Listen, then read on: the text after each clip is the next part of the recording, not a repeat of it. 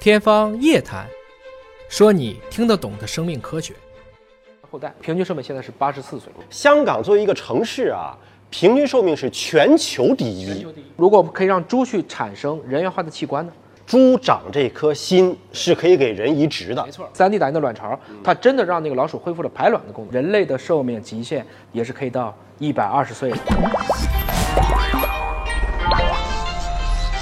天方夜谭，我是向飞，为您请到的是华大基因的 CEO 尹烨老师。尹烨老师好，向飞同学好。今天啊，咱们聊聊长寿啊啊，人到底能活多少岁？现在小编给了我个话题，说人活到三百岁会怎么样？我们先说这个古希腊、古罗马，那个时候人，你虽然知道亚里士多德、希克波拉底这些人都是在那个年代的，他们平均寿命是多大？平均寿命啊，那个时候能活到三十四十，不错了吧？大英百科全书里真的记载了，统计了一下，二十八岁。就那个年代，基本上十六岁如果不结婚不生孩子，你已经晚了。你老了，那么到比如说建国前夕，就新中国成立那一刻的平均寿命是多大？也差不多二三十吧，三十九岁。三十哦，三十九，三十九岁。今天中国的平均寿命突破了多少？七八十了吧？七十七岁啊全国平均寿命。换言之，建国七十年，我们寿命从三十九翻了一倍，翻到七十七了。我们以前说人生七十，古来稀了。今天平均七十七，活到七十那属于夭折呀。嗨，就是你没活够平均寿命，你知道中国香港地区的平均寿命是多少吗？据说是八十多了。现在已经将近八十七岁了。哎呦，接近九十了都。毕竟香港地区只有几百万人，那我们说一个过亿人口的国家，就说我们的近亲日本，嗯日本是基本是山东人的后代，我们从我们的遗传学是能看得见的，也就是说它跟我们的北方汉族是非常接近的。嗯那你说日本人的平均寿命现在是多少？据说没超过香港，因为我前段看嘛说，嗯香港作为一个城市啊，平均寿命是全球第一。全球第一。对，日本不过作为一个国家啊，因为它的环境、它的饮食、它的养生，平均寿命现在是八十四岁，而且日本在关西地区，比如说大阪地区的女性平均寿命接近九十岁了。我们说老年的男性和女性还在工作呢，嗯他在终身工作。我们发现他很多开出租车的都是一些老先生，我问过几个寿命基本都七十多岁，接近八十岁。所以衰老是一个心理概念，不是因为你老了而不工作了，而是因为你不工作才老了。怎么能够让我们的寿命更长一些呢？而且不是那种在病床上的长寿啊，是健康的长寿。我们让我们的健康年龄和生理年龄无穷的接近，而不是说最后十年都躺在 ICU 里。那么我们就先回忆一下，我们人类寿命是怎么从三十多岁就变成七十多岁了还是医疗水平提高了啊？就是这几个事儿。首先，抗生素的使用，我们先极大的去克制了各种各样的传感染疾病。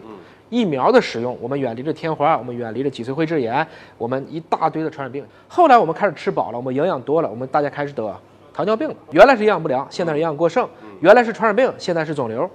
最近肿瘤方法越来越多了，我们大概率我已经判断啊，应该说我们可以跟肿瘤开始很好的和谐相处了。和平共处，带流我们叫存。带瘤生存，或者说可以早防早治了。就是说，人类的寿命在不断的向前进步。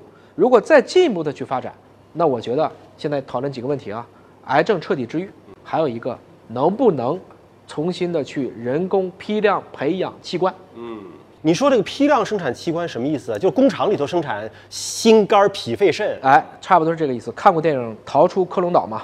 那个就有伦理问题了，对吧？我制造了一个我自己的克隆人，然后我那克隆人被养起，像养猪一样养起来，他自己不知道。哪一天我出事儿了，我说我要移植个心，移植个肝儿，那那个人就意味着死亡了对，对吧？这就是伦理问题。这这个克隆人到底有没有人权？对，那么我把它变一下，就用你刚才的话，如果那是养猪呢？那人目前还没考虑到猪权，你杀猪的时候，你吃不吃猪肉嘛？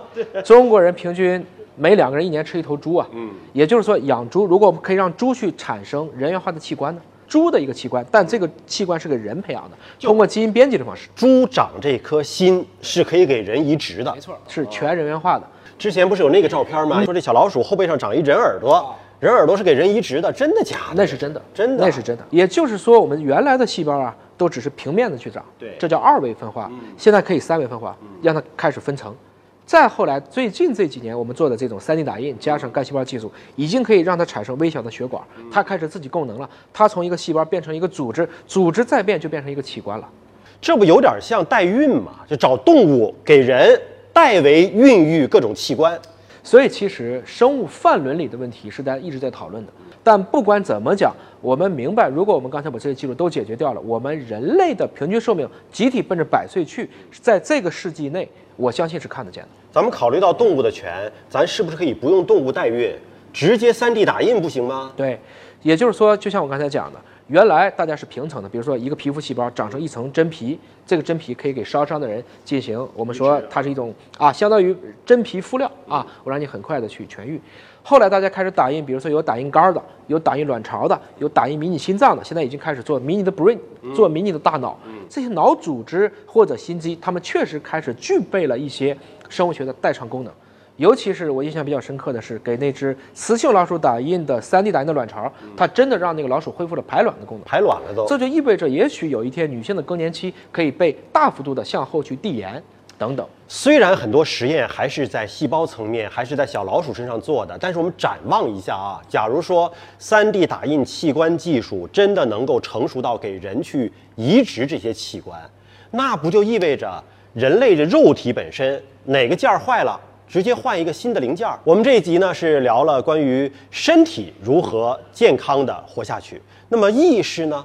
意识可不可以储存并且被？传递呢？我们下期再说。一个哺乳动物的寿命极限，应该是它性成熟的八到十倍，是生长期的五到七倍，或者有丝分裂分解五十五次。换言之，人类的寿命极限在目前的条件下也是可以到一百二十岁的。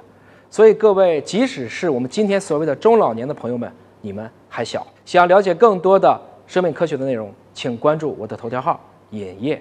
天方夜谭，说你听得懂的生命科学。下期我们聊意识。